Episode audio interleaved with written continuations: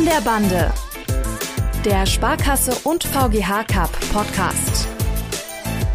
Präsentiert von Hotel Sachsenross. Euer Gastgeber in Lütgenrode. Herzlich willkommen zu einer Sonderausgabe unseres Turnierpodcasts An der Bande. Heute ausnahmsweise nicht mit unseren drei Stammmoderatoren Tim, JP und Kilian, sondern heute mit den beiden Turnierchefs direkt. Hier sind Holger Jorzig und Lutz Renneberg. Wie ihr alle mitbekommen habt, mussten wir leider das Turnier für 2022 um ein weiteres Jahr verschieben. Und wir möchten euch heute ein bisschen detaillierter Einblicke in die Hintergründe geben und wie sich die Lage aus unserer Sicht aktuell entwickelt hat, wie die Reaktionen der Fans, der Vereine und Sponsoren waren und außerdem möchten wir euch einmal vorstellen, was gehört eigentlich alles dazu, um so ein erfolgreiches Turnier Jahr für Jahr auf die Beine zu stellen. Lutz, gleich zur Sache. Aus deiner Sicht, warum rollt der Ball in der Lokale im Januar 2022 nicht? Ja, die äh, aktuellen Rahmenbedingungen, ähm, nicht nur in Deutschland, sondern insgesamt äh, in Europa sind durch die Corona-Pandemie eben so, dass größere Veranstaltungen mit vielen Menschen schlicht und ergreifend nicht realisierbar sind. Und Holger, wie und wann wurde die Entscheidung zur Verschiebung getroffen? Die finale Entscheidung haben wir am vergangenen Wochenende treffen müssen, nach der Vorlage der jetzt und dann wahrscheinlich auch immer noch geltenden Verordnung des Landes Niedersachsen.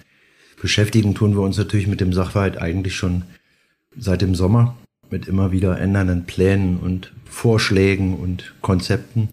Aber final ist das erst am letzten Wochenende entschieden worden.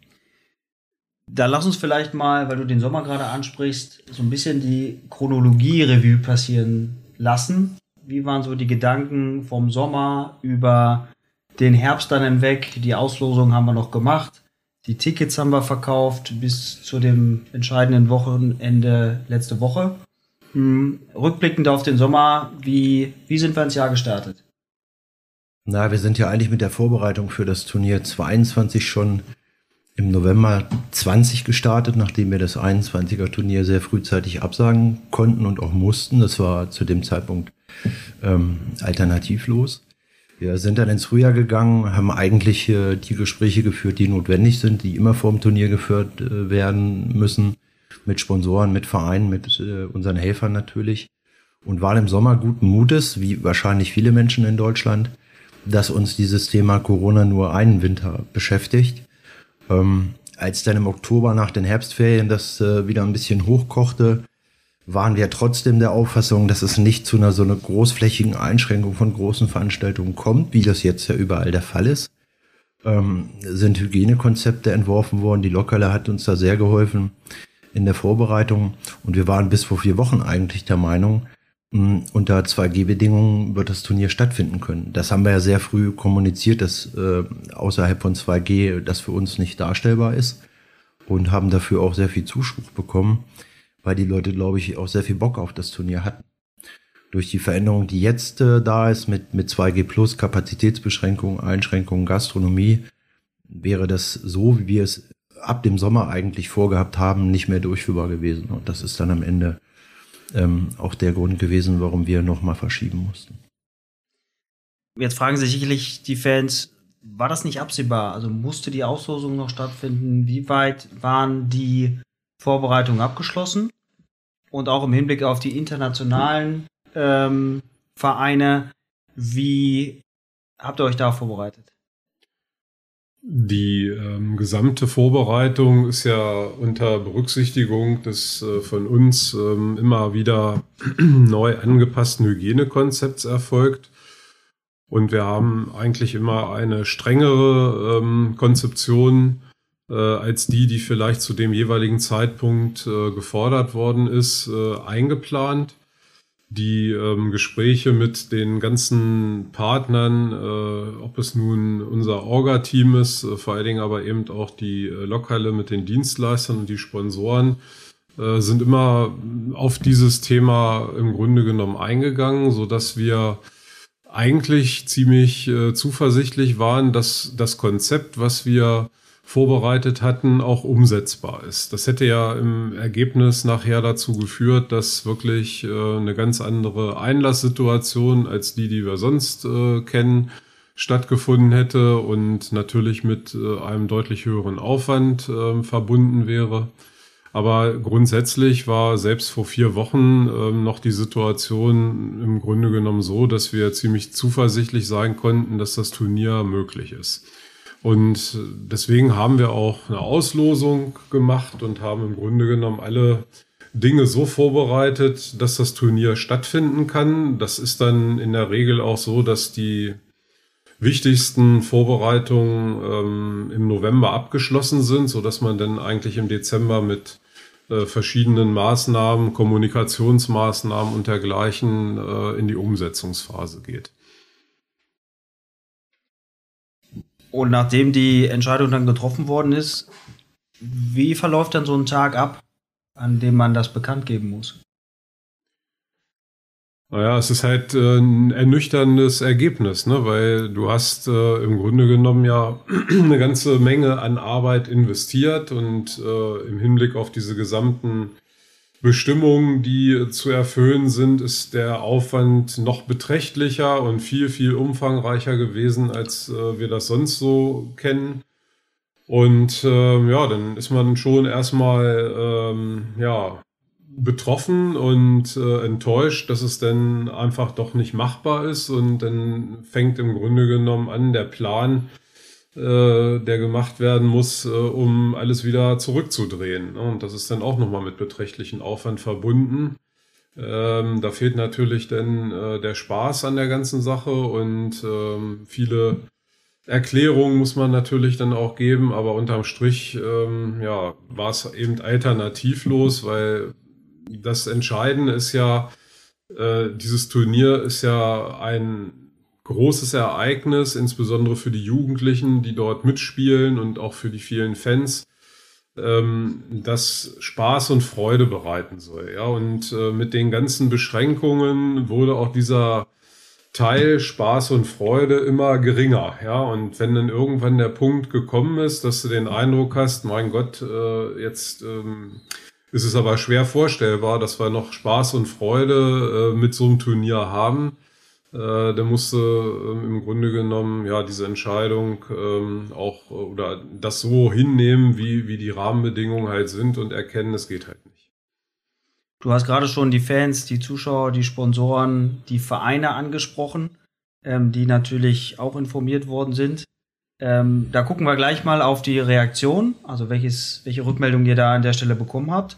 Aber bevor wir das machen, ähm, gehen wir auf eine alte Geflogenheit zurück, die hier im Podcast immer wieder stattfindet. Und ich spreche vom Fragenpressing. Und es ist super, dass ihr beide heute hier seid, denn ihr dürft euch jetzt gegenseitig die Fragenpressing stellen. Holger, du fängst an, stellst Lutz die Fragen und äh, später machen wir es dann genau andersrum. Ja, Lutz, bist du bereit? Ich bin bereit. Links- oder Rechtsfuß? Rechts. Welche Sportart wäre dein Favorit, wenn es keinen Fußball gäbe? Feldhockey. Dein Lieblingsfach in der Schule war? Englisch. Dein größter Erfolg als Trainer? Äh, Aufstieg in die damalige zweite Liga mit den U19A-Junioren von SVG. Deine größte Schwäche im Fußball? Ungeduld. Deine Meinung zum Videoschiedsrichter? Finde ich positiv. Das schönste Stadion der Welt? Craven Cottage in London. Rasen oder Kunstrasen? Äh, Rasen. Das beste Weihnachtsessen ist? Ähm, Gänsebraten. Wer wird deutscher Meister? Ja, leider Bayern München. Und der perfekte Urlaub? Den mache ich am liebsten an der Mecklenburgischen Seenplatte. Ich danke dir, Lutz. Gerne. Hast du eine besondere Art für das Gänse, den Gänsebraten, den du zu Weihnachten isst? Na, erstmal gibt es äh, eigene Solar-Biogänse und äh, die bereite ich dann auch selber zu. Das äh, hört Rezept, sich Rezept kommt von meiner äh, Oma. Das können wir ja mal online stellen. eine gute Idee für einen der nächsten Livestream. wenn es die, die Gans bei der Turniergans Renneberg gibt. Ähm, lass uns auf die Reaktion gucken und die Akzeptanz der, der Entscheidung der Verschiebung äh, des Turniers für 2022. Ich habe mal ein paar Kommentare und äh, Reaktionen mitgebracht, die, die wir so erhalten haben.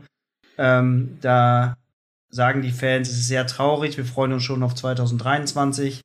Ein anderer sagt, es ist zum Heulen.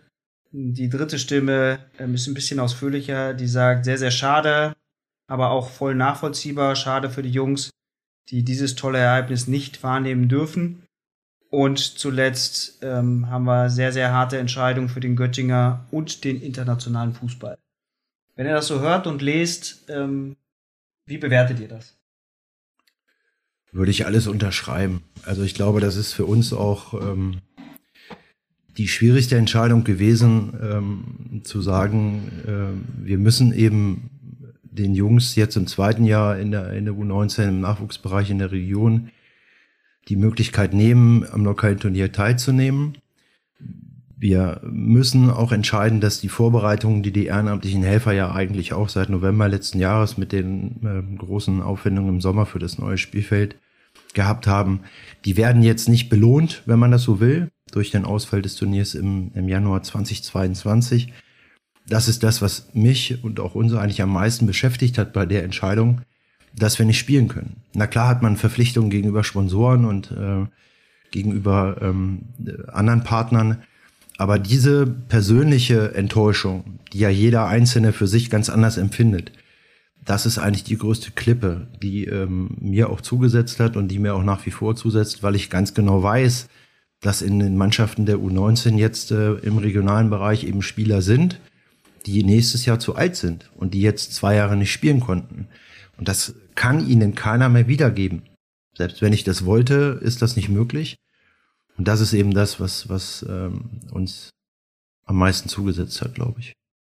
Ja, die, die Enttäuschung äh, ist natürlich ähm, im Hinblick auf äh, den gesamten Jugendfußball extrem. Ne? Es ist ja so, dass viele äh, Vereine aus der Region auch immer wieder zurückmelden, dass äh, die Jungs sich äh, enorm darauf freuen und es gibt ja wahnsinnig tolle äh, Projekte in dieser Vorbereitung, äh, um möglichst äh, gut vorbereitet auch in das Turnier zu gehen, um vielleicht auch eine Chance zu haben, mal gegen einen Profiverein gewinnen zu können.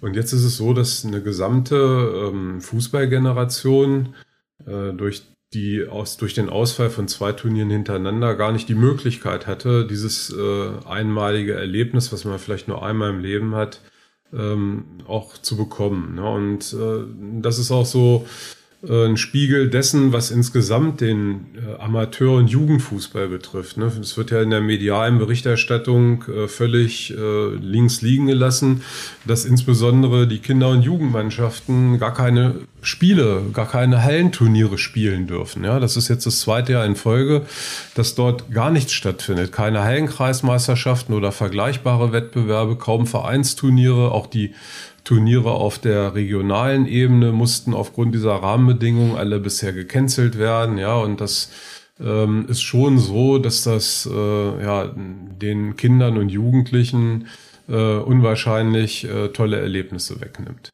Und wenn wir uns die Reaktion angucken, dann sind sie ja doch sehr verständnisvoll und äh, dem Turnier positiv zugewandt. Wie haben die Profivereine sowohl im Inland als auch im Ausland ähm, diese Verschiebung für 2022 aufgenommen? Also alle natürlich auch mit großem Bedauern, weil die Freude bei den Profiteams ist ähnlich groß wie bei den regionalen, weil eben jeder gerne nach Göttingen kommt.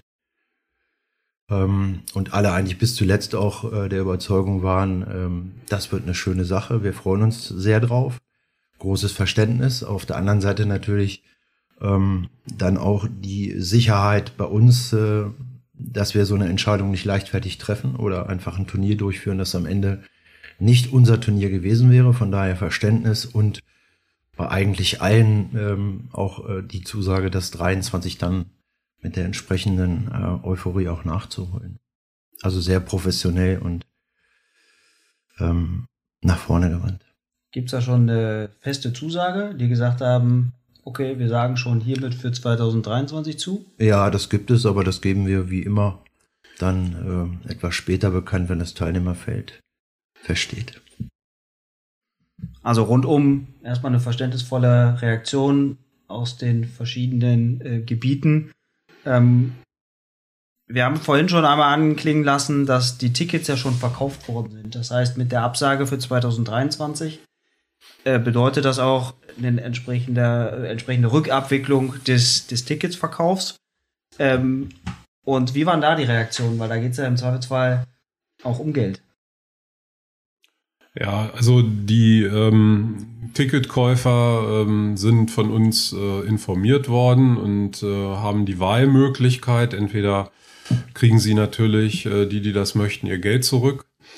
Äh, es gibt aber auch die Möglichkeit, äh, die Tickets ähm, für 2023 äh, zu übertragen. Das werden wir dann in den nächsten Wochen umsetzen und alle die, die also gerne ihre Tickets, die sie jetzt bekommen haben, behalten möchten, haben also auch die Möglichkeit dazu. Und dann ja, übertragen wir das im Endeffekt auf 2023. Dieses Angebot, was du gerade ansprichst, wie viel Prozent oder wie groß ist der Anteil der Ticketkäufer, die das wahrnehmen? Also ähm, die bisherige Quote, ähm, wobei der größte Teil der Leute das tatsächlich schon entschieden hat, äh, liegt bei ähm, über einem Viertel, die äh, nur das Geld zurückhaben wollen und der Rest, also fast drei Viertel, wollen ihre Tickets gerne für 2023 behalten. Was ja schlau ist. Wer weiß, wie die Vorverkaufssituationen ablaufen. Auch in diesem Jahr war es ja nach sehr kurzer Zeit nicht mehr möglich, Sitzplatztickets für die Tage Samstag und Sonntag zu bekommen. Der wäre dann fürs nächste Jahr auf der sicheren Seite, aber äh, davon ganz ab, wir sind natürlich sehr dankbar für das Vertrauen, das damit verbunden ist. Und auch die, ähm, auch dazu haben wir Mails bekommen, äh, wenn da noch was nötig ist, äh, Spenden und so weiter. Das ist alles ähm, herzzerreißend und auch lieb gemeint. Ähm, zeigt uns aber natürlich auch, wie, wie groß oder wie tief, wie fest das Turnier eigentlich in der Region auch hier bei den Zuschauern vor Ort verwurzelt ist. Und ich glaube, das ist ein Dank wert äh, an alle die, die uns heute zuhören. Vielen, vielen Dank für diese Treue äh, in dieser Zeit zu sagen. Wir freuen uns natürlich auf ein super Turnier 2023. Und Treue ist ein ganz gutes Stichwort in Richtung der Fans, die wir bei den Sponsoren auch haben. Wir wissen, dass wir zahlreiche Partner haben, die langfristig da sind. Ähm, wie haben die denn reagiert? Ja, eigentlich äh, genauso wie die Fans. Ne? Also erstmal ähm, sind die auch enttäuscht, dass es halt äh, nicht zu der Veranstaltung kommt, aber auf der anderen Seite äh, sind die natürlich auch realistisch äh, genug, um zu sehen, dass das ähm, einfach unverzichtbar ist, so eine Entscheidung auch zu einem gewissen Zeitpunkt treffen zu müssen, weil im Vordergrund steht natürlich die Gesundheit aller und äh, da wäre es, äh, sage ich mal, höchst unvernünftig, jetzt weiter abzuwarten und äh, deswegen gab es dafür also grundweg äh, viel Verständnis. Und ähm, die meisten Partner sind auch bereit, äh, uns äh, weiterzuhelfen und auch äh, Vereinbarungen, die jetzt für dieses Turnier getroffen worden sind, für das Turnier 2023 zu übertragen. Natürlich erfordert das immer dann nochmal Einzelgespräche. Ne? Das ist dann also äh, eben dieser ja, deutlich größere Aufwand, äh, den halt diese Corona-Pandemie auch an der Stelle verursacht. Aber grundsätzlich haben wir ohnehin ein äh, relativ stabiles äh, Gerüst an Sponsoren, die lange Jahre uns unterstützen. Und ähm, insofern äh, können wir tatsächlich auf diese Hilfe weiterbauen. Und du sagst gerade, die Gesundheit steht im Vordergrund. Ähm, wir haben einen Kommentar erhalten, oder eigentlich ist es mehr eine Frage, die da heißt, wieso wird der Cup denn nicht auf den Sommer verlegt, weil es ist ja damit zu rechnen, dass im nächsten Jahr die Inzidenzen wieder nach oben gehen. Ähm, also ist nicht der Sommer eine gute Alternative, um so ein Turnier in Göttingen durchführen zu können? Äh, in keinster Weise. Also ähm, wir haben fast äh, über ein Jahrzehnt benötigt, um in diesem internationalen Rahmen Terminkalender einen festen Platz zu erobern. Und äh, ganz früher war das Turnier mal terminlich angesiedelt am letzten Wochenende vor Weihnachten und dann mussten wir aufgrund von Veränderungen dieser äh, Rahmenterminkalender, die ja äh, von der FIFA vorgegeben werden und die dann bis letztlich äh, zum DFB hinreichen, mussten wir dann in den Januar gehen, was aber kein Nachteil gewesen ist. Und wir sind jetzt seit, äh, ich meine, fast 20 Jahren auf diesem Termin.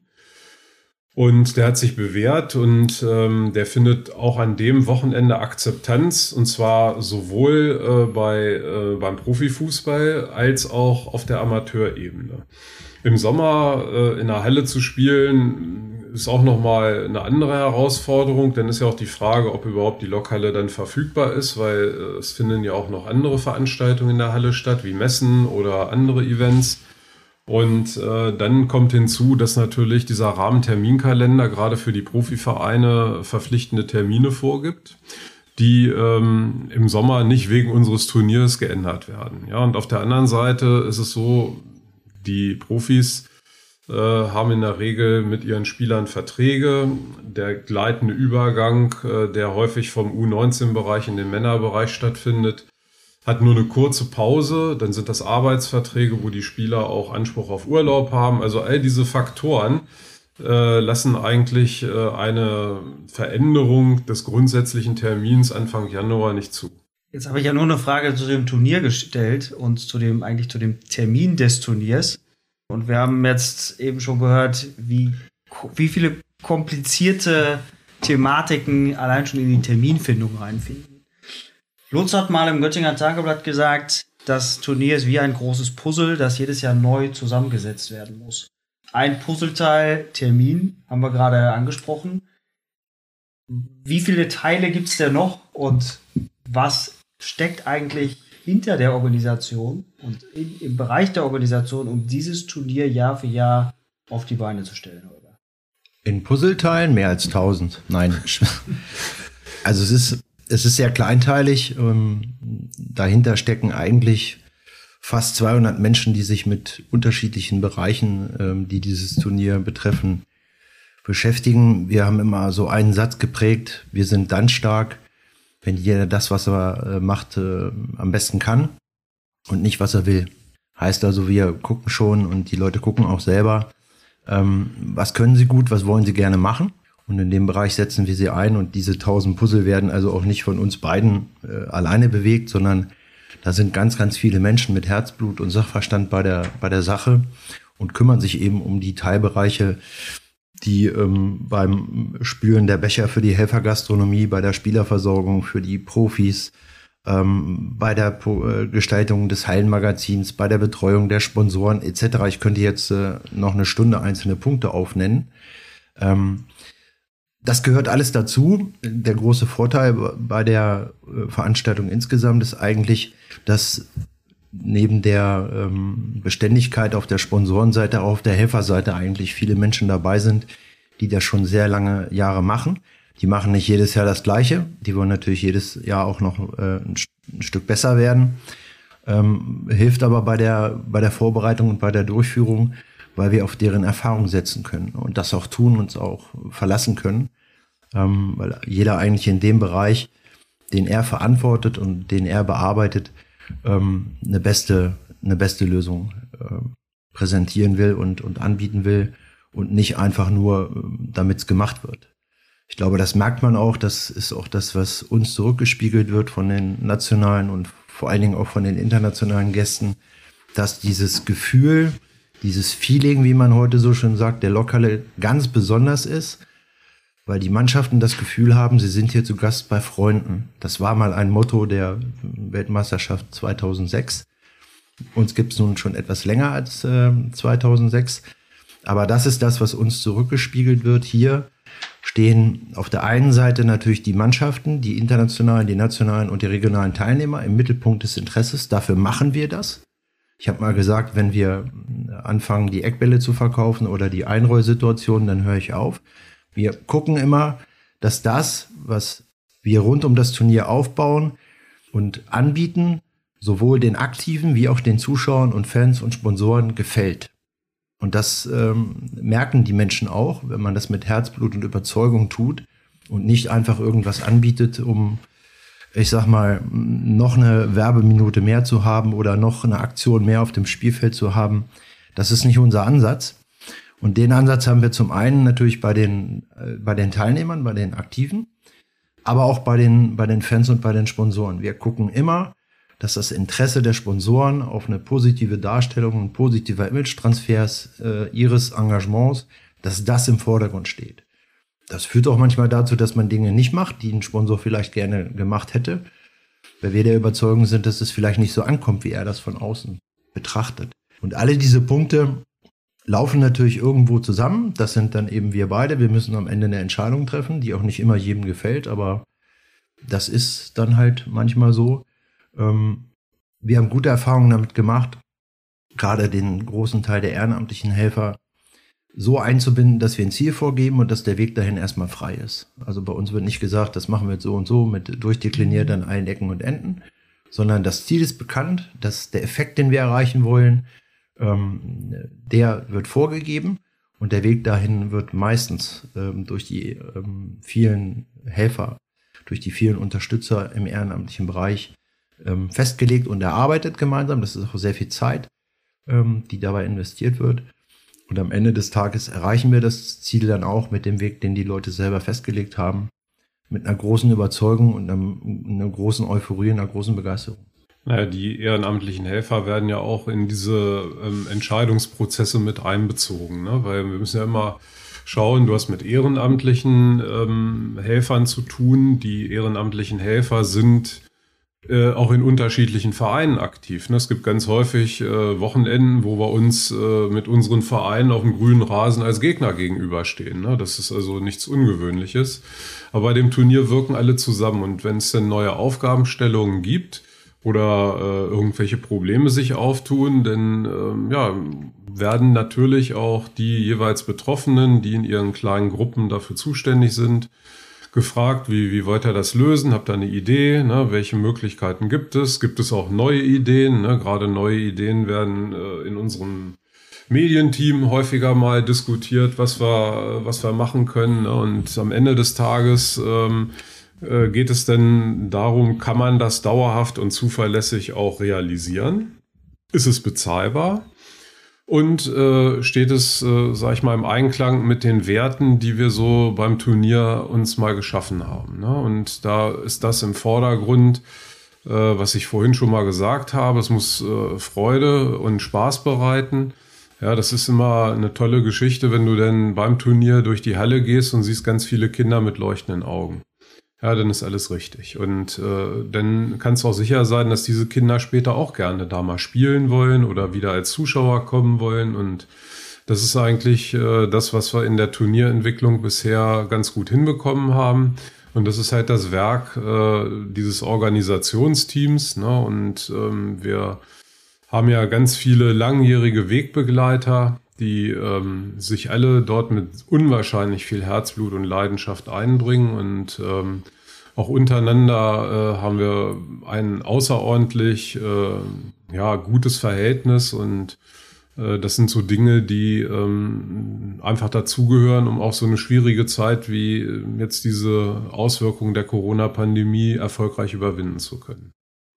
Ja, wenn ich auf dieses Bild mit dem Puzzle nochmal zurückkommen will. Das Turnier ist nicht deshalb so erfolgreich und so beliebt und so gut vernetzt, verankert in der Region, weil wir als äh, Köpfe den Leuten sagen würden, wo sie die Puzzleteile hinlegen, sondern sie sie selber hinlegen und selber gucken, passt es an der Stelle in das Gesamtbild.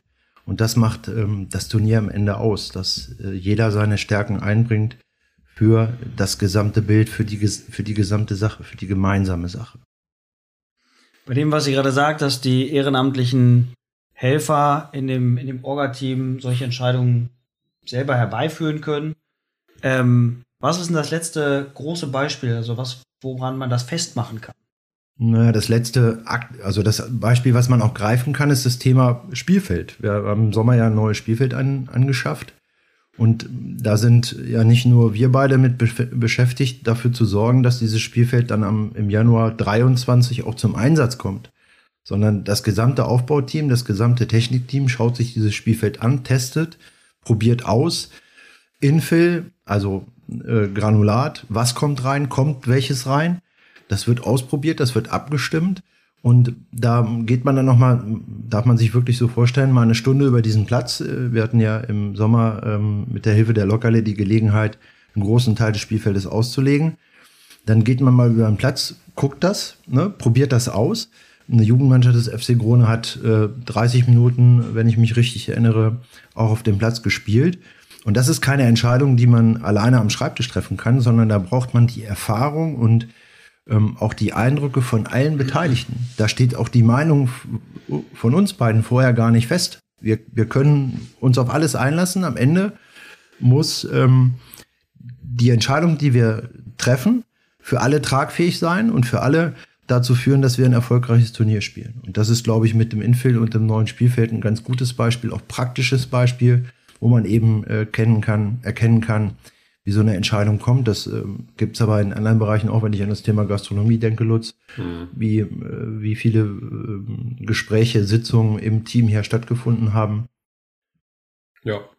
Also im Endeffekt ist es wirklich, ähm, sag ich mal, mit, mit ganz vielen ähm, Treffen verbunden gewesen, überhaupt festzulegen, welches Spielfeld nehmen wir. Wir hatten ja so, uns so Muster von den Herstellern schicken lassen und dann haben wir hier äh, in kleineren Grüppchen uns im Sommer bei mir vor der Tür getroffen, haben dann die Dinger da hingelegt und so ein bisschen äh, mal geprüft, wie könnte das sein, wie lässt sich das Fighting zusammenbauen.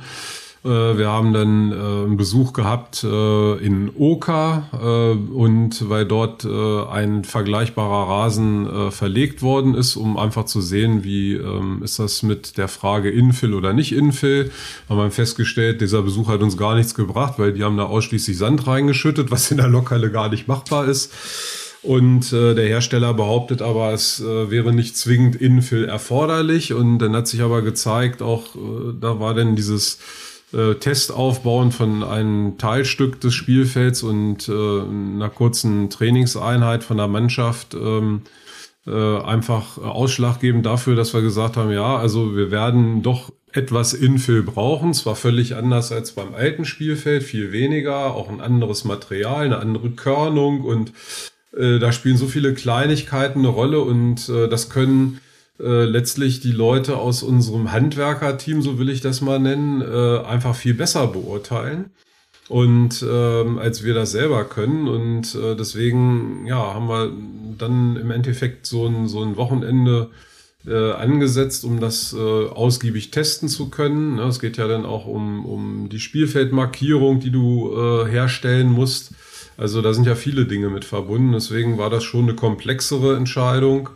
Aber wir haben auf kleinerer Ebene ganz viele Entscheidungen. Äh, da brauchen Holger und ich uns nicht unbedingt drum kümmern, ne? sondern äh, was jetzt äh, für eine Auswahl an Gebäck oder an Kuchen in der Gastronomie beispielsweise bestellt wird, das klärt dann das Gastro-Team in Absprache auch mit unseren Lieferanten, die ja häufig auch Sponsoren sind. Ob denn gerade Bienenstich oder Zuckerkuchen oder irgendwas anderes in ist oder vielleicht mal eine andere Sorte, das, ähm, das diskutieren Holger und ich nicht.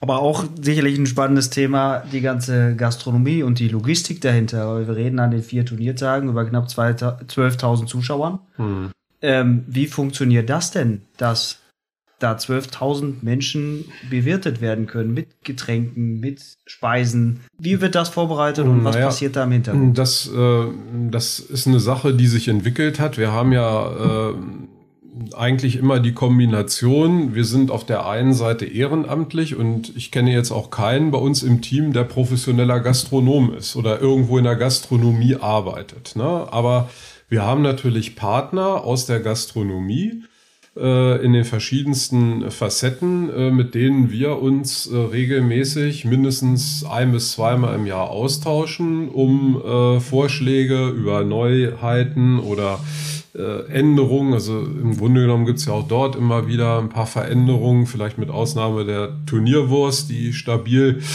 äh, sage ich mal, bleibt. Aber unterm Strich ist es so, dass ähm, dort eben äh, die Profis äh, um Rat gefragt werden. Ja, wenn ich so an Bäckerei Hermann denke, da wird dann auf äh, der Ebene unseres Gastro-Teams logischerweise mit den Verantwortlichen der äh, Bäckerei Hermann gesprochen und dann wird halt äh, geschaut, was äh, für Produkte ähm, können wir vielleicht mal äh, neu aufnehmen, welche Produkte müssen wir beibehalten, ähm, wie ist äh, die Anlieferung zu terminieren, wie ist die Zwischenlagerung festzulegen, brauchen wir dafür Kühleinheiten, Verkaufstresen, um auch den Vorschriften äh, gerecht zu werden. Das sind alles diese Dinge, die dort natürlich immer in Verbindung mit äh, einem äh, Profi-Unternehmen äh, letztlich abgestimmt werden. Ja, und das ist äh, natürlich komplex, weil wir müssen das ja auch so gestalten, dass denn, ich sage mal, die Helfer, die insbesondere von unseren Partnervereinen kommen, die eigentlich nur in Anführungszeichen für den Verkauf im Einsatz sind, dass die das auch handhaben können. Na, da stellt sich ja schon die Frage, äh, immer eine große beliebte Diskussion, Fassbier oder Flaschenbier ja, wenn du nicht äh, gelernt hast, wie man äh, schnell Bier zapft, ne, dann ist es halt besser und sinnvoller, wenn ich mit Flaschenbier operiere. Wie viele Flaschen Bier werden denn pro Turnier verkauft? Das kann ich gar nicht so genau sagen, muss ich gestehen, aber äh, nicht wenig. Habt ihr eine Schätzung? Na, solche Zahlen schätzen wir nicht. Ja. Wir verkaufen auch mehr alkoholfreie Getränke von unserem Partner äh, Coca-Cola als Bier vom Einbecker Brauhaus. Ja, wobei äh, das äh, ein bisschen äh, von den Produkten abhängt. Ne? Wir haben also beispielsweise einen riesigen Zuwachs das letzte Mal gehabt beim äh, Einbecker Radler. Da gibt es nämlich Radler alkoholfrei und La äh, Radler naturtrüb. Ne? Und irgendwie hat das äh, äh, dann dazu geführt, dass da also ein riesen Rand drauf war beim letzten Turnier. Ne? Und äh, auch solche Trends kann es geben. Ob Coca-Cola oder Einbecker schmeckt beides zur Turnierwurst. Ja, und was sich auch herausgestellt hat, am, am Rewe-Stand war extrem beliebt der Früchtequark. Ne? Das ist so, so ein Beispiel, da haben die, äh, haben die Frauen äh, denen gesagt, ja, wir brauchen ein bisschen was Gesundes, ne? also nur ähm, Bockwurst und Pizza, ne? das ist ja ein bisschen sehr einseitig und äh, dann hat man dort äh, verschiedene Früchte, Quarks oder auch Fruchtsalat angeboten und überraschenderweise ist dann äh, das, was äh, Rewe dort äh, im Sortiment hat, äh, sehr gut angenommen worden. Wir haben ja aber hauptsächlich Männer in der Halle, oder? Nö. Fußball, Fußball ist nee, doch Männersport. Das kann man nicht sagen. Schon, schon einige Jahre nicht mehr, glaube ich. Also das, ähm, das Geschlechterverhältnis hat sich sehr stark verändert. Ja, nicht nur bei uns, sondern im Fußball, glaube ich, insgesamt. Ähm, ja, mit Sicherheit genauso viele Frauen und äh, vor allen Dingen auch viele Kinder und Familien bei uns. Das ist ja auch ganz bewusst so gewählt, dass wir wollen eine Familienveranstaltung sein, was man ja auch an der Preisstellung durchaus sieht. Da legen wir großen Wert drauf. Also in der, in der Ticketstatistik ist witzigerweise so, dass die meisten Ticketkäufer online Frauen sind. Ja, die planen vielleicht langfristiger als Männer. Können vielleicht auch besser damit umgehen und schneller den Zugriff auf das Portal erhalten. Das Nein, aber wir haben, wir haben schon immer einen hohen Anteil an weiblichen Besuchern gehabt, was sicherlich auch äh, damit zu tun hat, dass ähm, einfach aus dem privaten Umfeld der Spieler der regionalen Mannschaften kommen halt Mama und Freundin und Oma und Schwester und so weiter. Also das ist sehr ausgeprägt. Kommen denn auch Eltern mit, weil du sie gerade ansprichst, von den Profimannschaften? Ja. Ja, regelmäßig. Ja. Also die wissen ja meist erst sehr spät, dass sie überhaupt in die Lokale kommen, weil das Aufgebot ja erst im neuen Jahr bekannt gegeben wird. Aber viele Eltern über die Mannschaftsbetreuer, die wir da haben für die Profimannschaften oder die, die Nachwuchschefs selber sprechen uns an und sagen, hier, ich brauche Karten für die und die Eltern. Ähm, manche sprechen uns auch direkt an, wissen noch gar nicht, ob ihr Sohn bei uns spielt, aber die Karten dann weiterzugeben und loszuwerden, ist ja kein Problem. Ja, das kommt regelmäßig vor, auch aus ganz Deutschland und auch Europa. Wir hatten auch schon Gäste aus England, wo der Sohn gespielt hat und die sich sehr frühzeitig darum bemüht haben, Karten zu bekommen, weil dieses Turnier eben auch bekannt ist. Ne? Ja, wir hatten auch schon ähm, eine kleinere Reisegruppe, so von 20 Personen aus Wien, ne? also Familien von Spielern und die haben dann äh, ja, gemeinschaftlich, wenn ich das richtig in Erinnerung habe, einen Bus gemietet und sind dann äh, hierher gekommen, haben sich um Unterkunft und so weiter gekümmert und sind dann äh, ein verlängertes Wochenende in Göttingen gewesen. Ja. Das ist ja auch so, dass das wissen ja viele nicht. Äh, das Turnier hat ja, äh, wenn, wenn man jetzt äh, auch die Mannschaften, die übernachten, mit einbezieht, über 1000 Übernachtungen, die in Göttingen dann stattfinden. Das sind ja nicht nur die Mannschaften im Hotel Freizeit Inn, sondern äh, eben gerade die, die ähm, ja, hier ihre Jungs sehen wollen. Also auch für die Profivereine äh, ist das so, die Spieler, die dort auflaufen, werden ja nicht alle Profi. Ne, vielleicht pro Jahrgang zwei, drei, ne, aber mehr sind es in der Realität nicht. Und dann ist für ganz, ganz viele Jungs, die in den Profimannschaften spielen, auch dieses Turnier ein Highlight in ihrem Leben. Und wenn du sagst, Turnierhotel Freizeit Inn, ist das dann so, dass die Mannschaften von Schalke 04 und Borussia Dortmund oder vom HSV und Werder Bremen im gleichen Turnier residieren dürfen?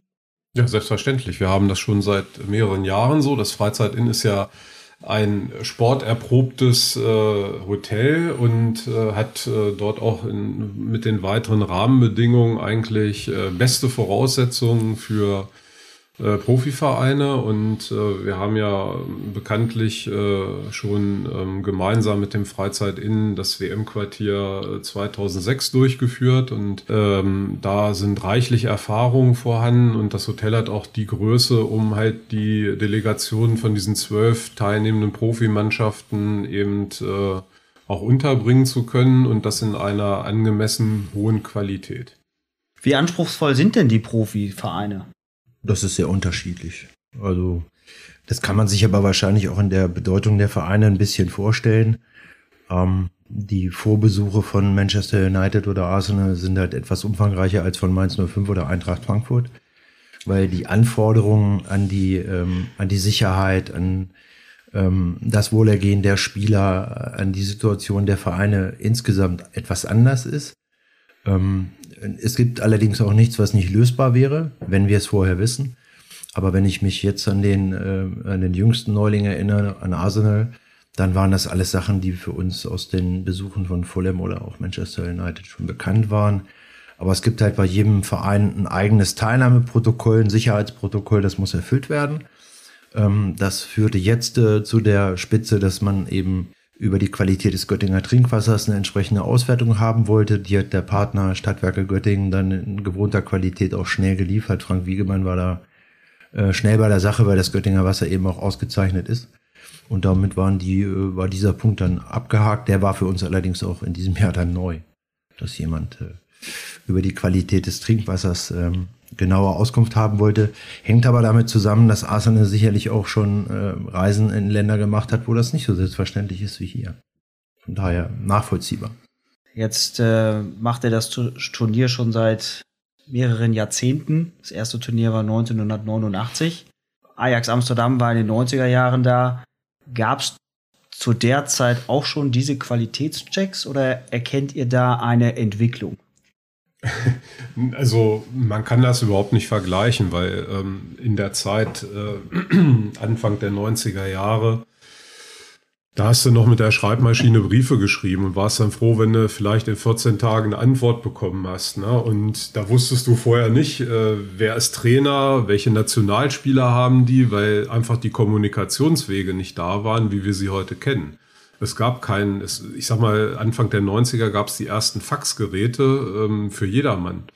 Ansonsten war eine Firma weit vorne, wenn die so ein Thermofax hatte. Ja, und äh, die Telefone hatten noch eine Wählscheibe.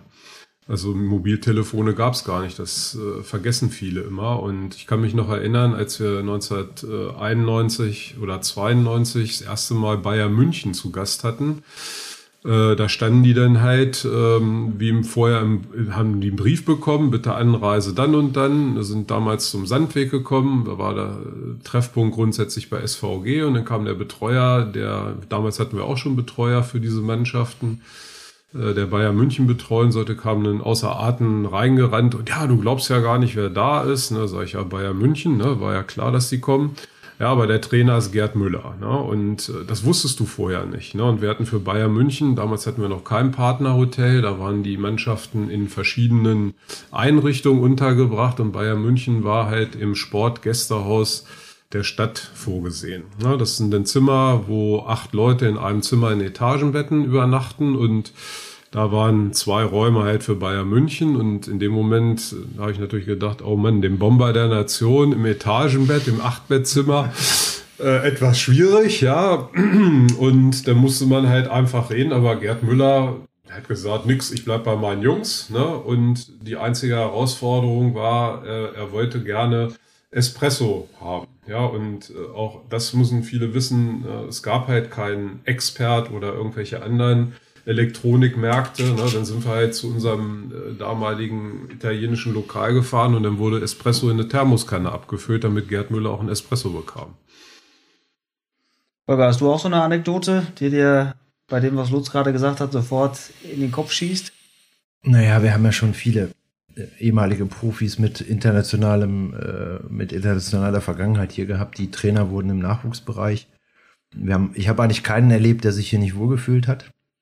Ähm, ob das nun Gerd Müller ist, äh, ob das äh, in, diesem Jahr wäre für Borussia Mönchengladbach Mike Hanke hierher gekommen. Der Co-Trainer ist bei Sascha Eike. Das ist ja auch so eine Geschichte, wenn man das 30 Jahre macht, dann hat man ja auch nicht nur regional, sondern auch bei den Profis mittlerweile Trainer auf den äh, Bänken hinter der Bande, die schon mal hier gespielt haben. Und äh, da gibt es Geschichten, ähm, die, auch die wären ein abendfüllendes Thema. Aber ich glaube, diese Entwicklung, die Lutz gerade geschildert hat, am Beispiel Bayern München, ähm, wir haben damals Naturfreundehaus, ähm, das Sportgästehaus der Stadt, das ist heute das Haus des Sports am, ähm, am Jahnstadion. Ähm, wir haben damals Privatzimmer gehabt, es gab damals noch eine äh, Pension am Kehr, ich weiß gar nicht mehr, wie die hieß. Da war Ajax Amsterdam untergebracht und da gibt es eben so eine schöne äh, Schmonzette am Rande. Die sind dort hochgefahren, äh, sind eingecheckt, kamen aber anschließend nicht mehr runter, weil es äh, Eisregen gab. Es gab also Blitzeis. Und wer die Straße in den Kehr kennt, der weiß, mit dem Bus an der Stelle hm, schwierig, mit Blitzeis schon mal äh, unmöglich. Ähm, die waren aber ja im Spielplan angesetzt, die mussten spielen. Und ähm, unsere Kontakte zur Stadt waren damals schon so, dass wir mit Volker Hempfing gesprochen haben vom Bauhof der Stadt und dann gesagt, schick mal ein paar Leute hoch, die ein bisschen Salz und ein bisschen äh, Split auf dem LKW haben, damit der Bus von Ajax Amsterdam auch zur damaligen Gola-Halle zurückkommt, damit die an dem Abend auch noch spielen könnten. Konnten, sonst wären die äh, eben am Kehr geblieben, bis äh, das alles weggetaut ist. Und das sind so Sachen, ja, kannst du nicht planen, kannst du nicht vorbereiten, musst du eben kreativ sein, musst du improvisieren. Und solche Geschichten gibt es äh, zuhauf. Und das macht es natürlich auch aus über die Jahrzehnte, dass man, dass man eigentlich nichts hat, was man noch nicht erlebt hat.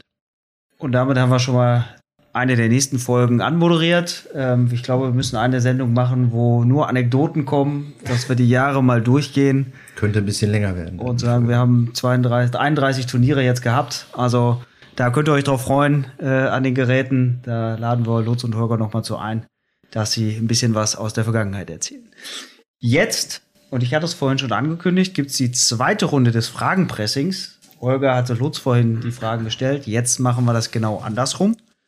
Und dementsprechend, Lutz, hast du die Ehre, Holger elf Fragen zu stellen. Viel Spaß.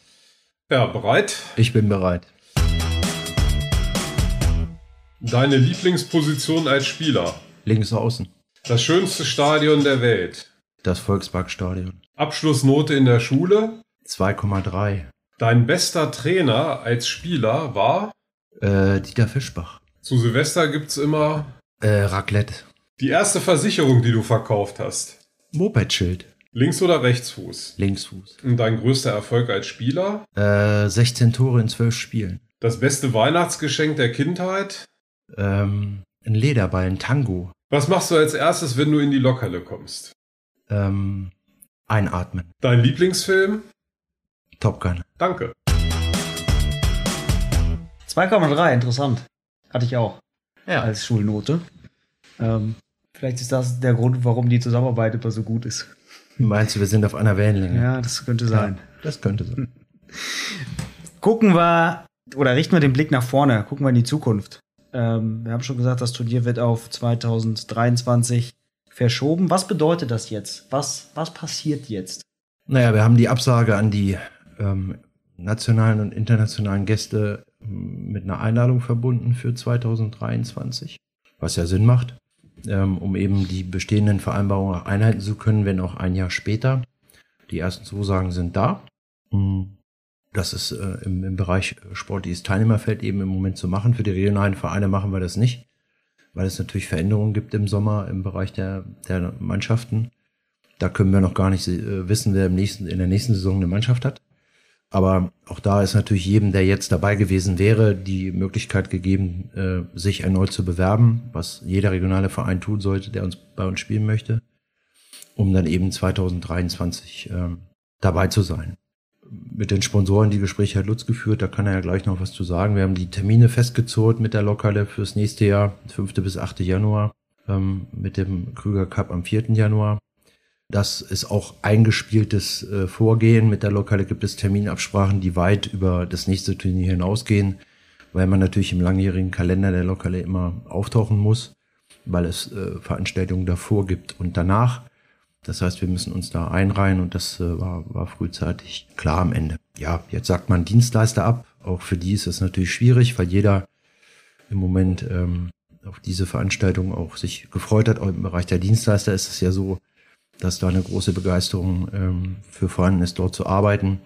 Auch das ist nicht ganz einfach. Äh, es gibt ja bestimmte Branchen, die von dieser Corona-Pandemie etwas stärker betroffen sind als andere Branchen.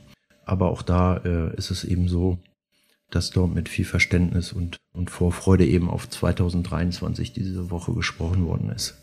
Sponsoren hattest du gerade schon angesprochen. Lutz, wie sieht's da aus? Ja, das ist so, dass äh, überwiegend telefoniert äh, worden ist und ähm, dass äh, weitere Gespräche ähm, stattfinden müssen. Grundsätzlich äh, gibt es aber eine große Bereitschaft der Sponsoren, äh, das Turnier weiterhin zu unterstützen. Da müssen wir natürlich wissen, dass äh, immer wieder Verträge ähm, zu berücksichtigen sind, die dann auch gewissen äh, ja, rechtlichen und, und steuerlichen Geflogenheiten beziehungsweise Vorschriften, besser gesagt, äh, entsprechen müssen. Also das äh, ist halt ähm, zu überarbeiten.